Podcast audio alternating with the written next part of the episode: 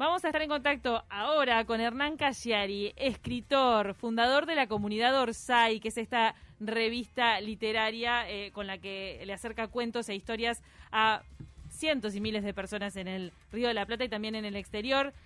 Él vivió en Uruguay, vivió en España, se inspiró muchísimo con este libro de Pedro Mairal, La Uruguaya, y lo quiere llevar al cine de una forma muy particular e inédita que es con financiamiento colectivo. Y también parece que puede llevar a la pantalla grande su propia historia que tuvo que ver con una situación límite que atravesó en nuestro país, que es hiper conocida, porque él la ha relatado en radio y también acá en algunos medios uruguayos. Este, y, el, mejor, el mejor infarto de mi vida, así lo ha titulado. Que ha sido muy impactante. Hernán, gracias por acompañarnos.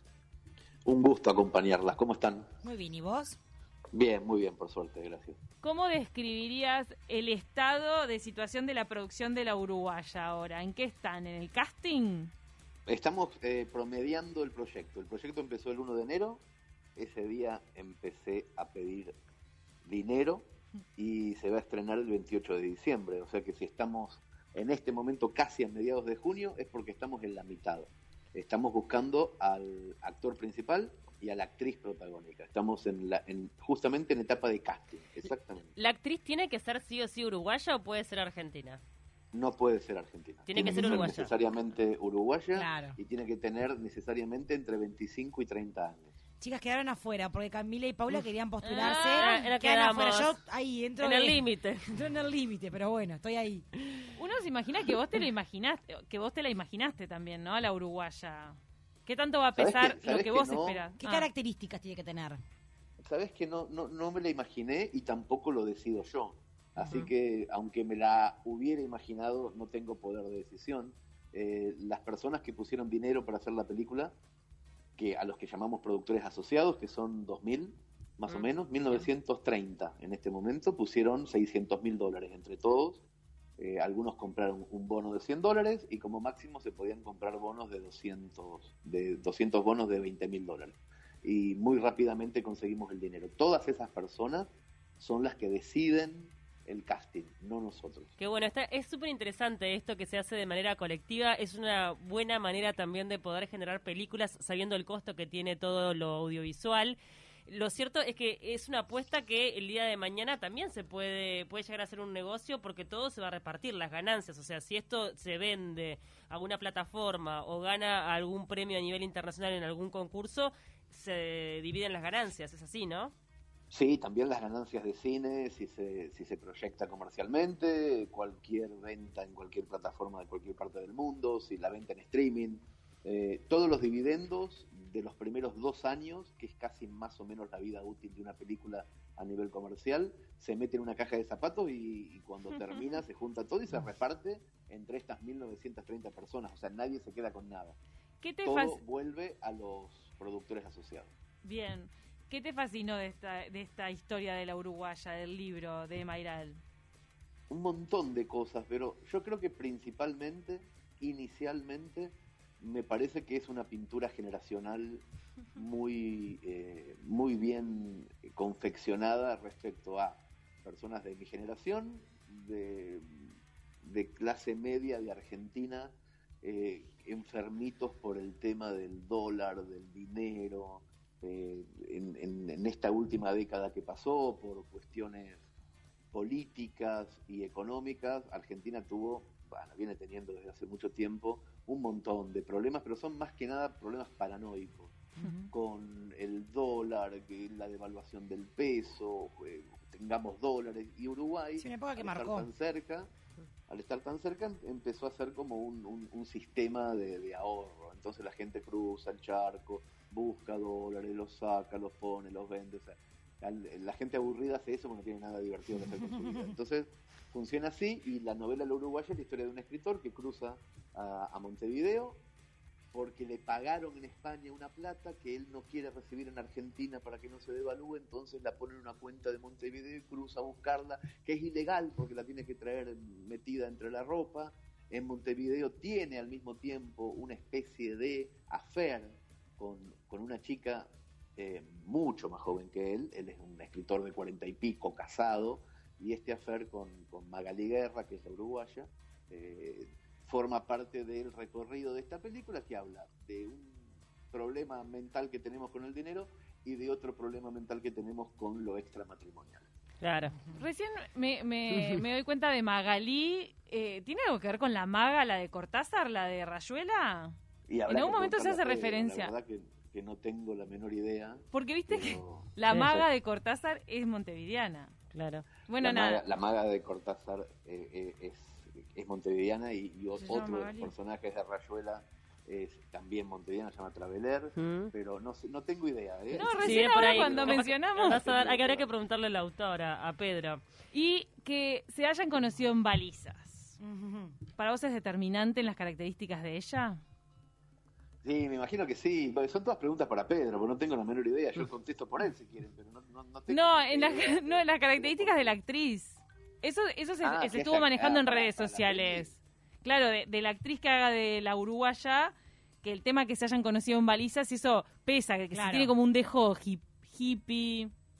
Sí, yo creo que sí, que, mm. que, el personaje tiene que tener ciertas características que la actriz debe saber componer. Claro. De, de, no, no, hippie, pero sí de cierta rebeldía eh, generacional, más que o no es hippie, no es hippie, pero es, hay una rebeldía eh, que tiene que ver con el feminismo, con, nuevas tendencias de, lenguaje inclusivo. A mí me parece que va más por ah, ahí que por el hippie. Hernán, Hernán vos te has posicionado obviamente como un gran escritor, pero también en los medios de comunicación como un gran contador de cuentos. Eh, tenés una manera de contar que genera que no te despegues de, de la radio o del lugar en donde vos estás haciendo este relato, desarrollando este relato. ¿Cuál es el secreto para enganchar en un cuento? yo no sé si hay eh, reglas en esto. Yo te, puedo contar lo que lo que intenté desarrollar cuando empecé a hacerlo. A mí siempre me dio la impresión cuando alguien se pone a, contar, a leer un cuento en voz alta, o a contar una historia, o a leer una poesía, de que ponen una determinada voz de solemnidad que lo que hace es aburrirte antes de empezar. A mí me pasó siempre eso como espectador. Bueno, en una, en una noche estrellada de noviembre en la casa de los claro. En vole, perdón, sí, hashtag en vole, total. Claro, A mí una cosa que me, que me empezó a pasar, que me empecé a dar cuenta cuando empecé a hacerlo, es que nadie se entere de inicio que estoy contando un cuento.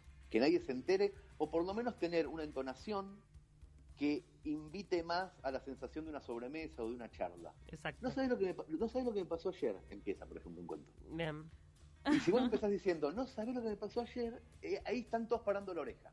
Es cierto. Y después tendrás que tendrás que mantener esa tensión. Naturalidad, es tu sello. Claro, sí. una, cierta, una, una, cierta actuación de genuino, porque si bien estás leyendo o estás contando algo que ya está escrito, tenés que dar la sensación de que podés estar pensándolo en ese momento, que las palabras pueden estar surgiendo espontáneamente. Entonces me parece que tiene bastante que ver eso. ¿Qué reflexión te merece que este proyecto de la Uruguaya nace en pandemia, plena crisis? La gente no sabe qué puede pasar mañana y sin embargo una respuesta súper positiva. La gente quiere hacer la película contigo. Sí, bueno, no, conmigo, porque en realidad hay un montón de gente eh, muchísimo más talentosa cinematográficamente ¿Mm? que yo. Yo no tengo la menor idea, pero hay mucha gente queriendo hacer la película con la directora y con, y con el equipo. Yo soy más que nada un, eh, un anfitrión, el que está en la puerta del boliche.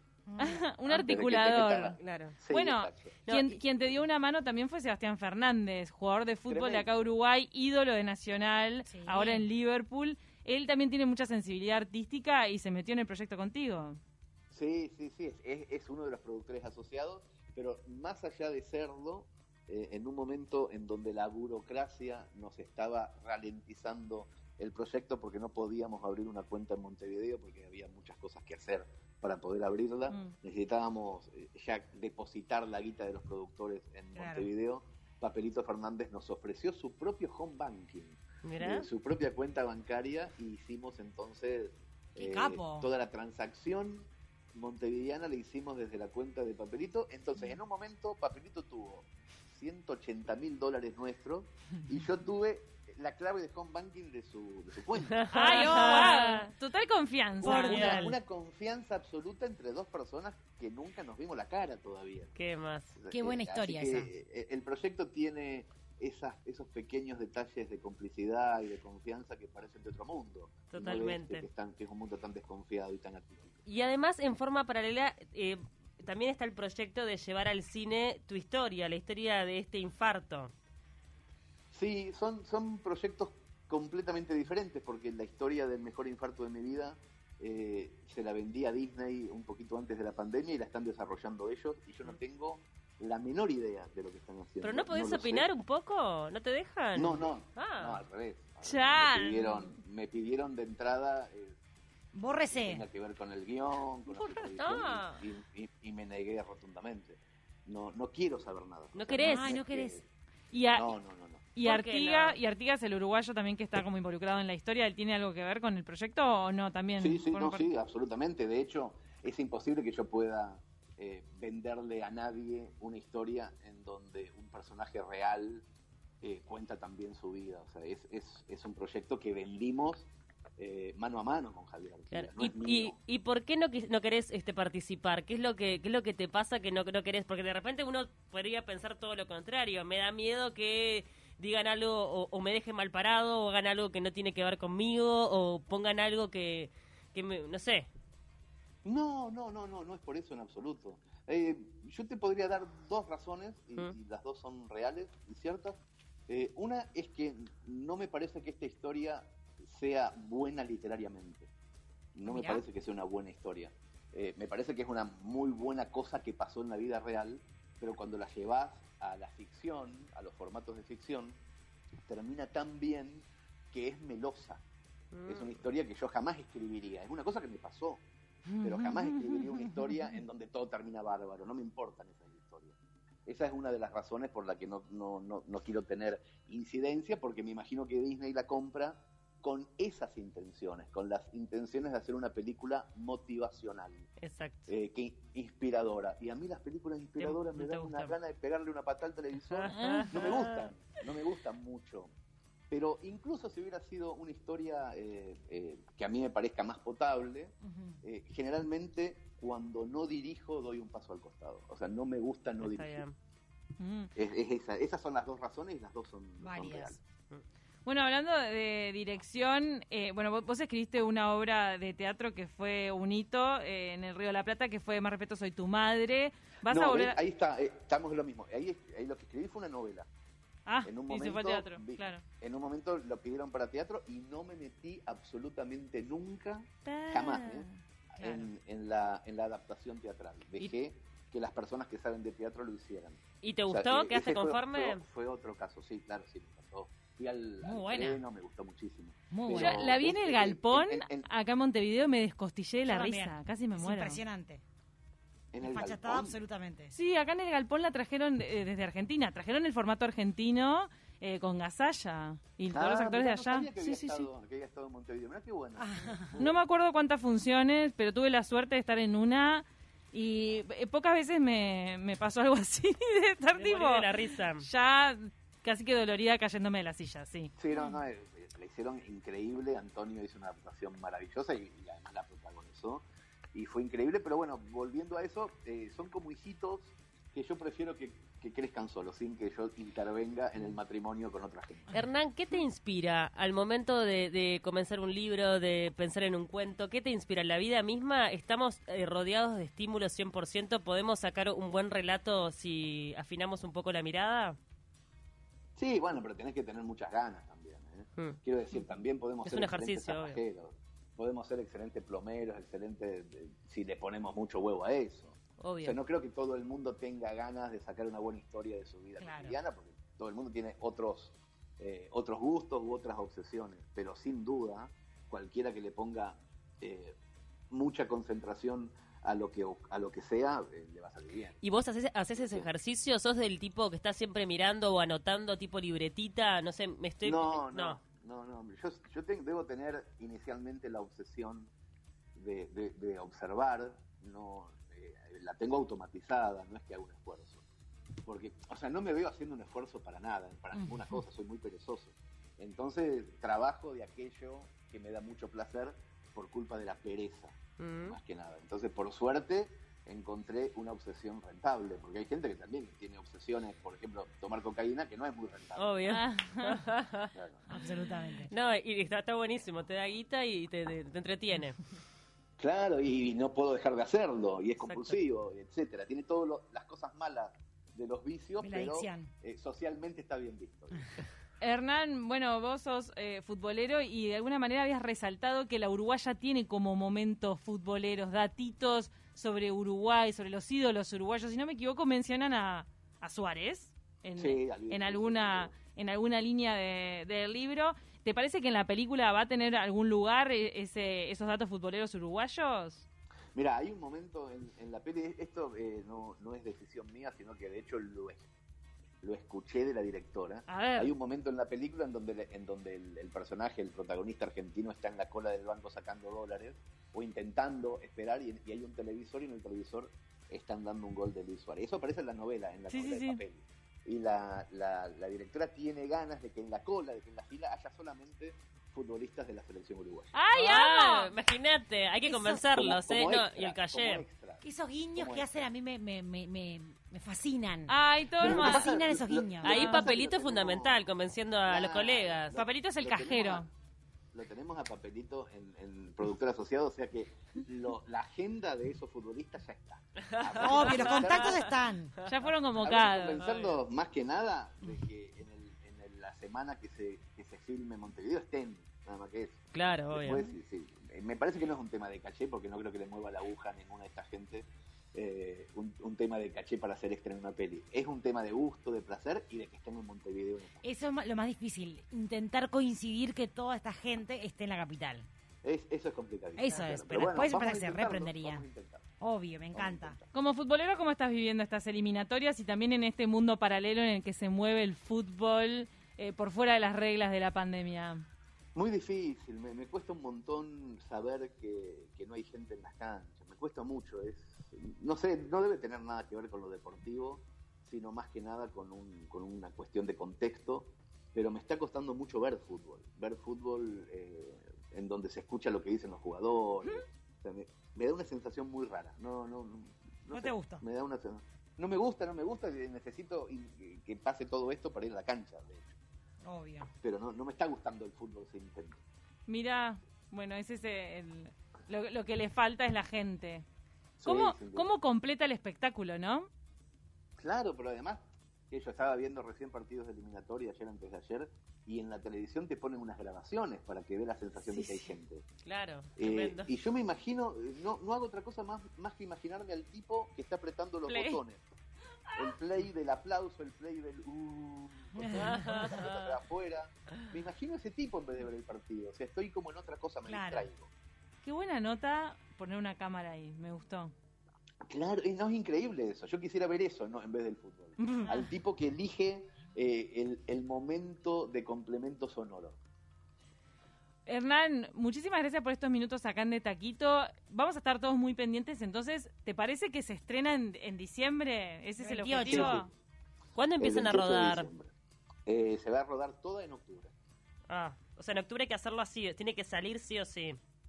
Sí, claro, bueno, dentro de las previsiones que se pueden tomar en este año rarísimo, la idea es que se, es que se ruede todo en octubre. Las locaciones son Montevideo 18 de julio, sobre todo Banco, balizas, algo de Buenos Aires, barco.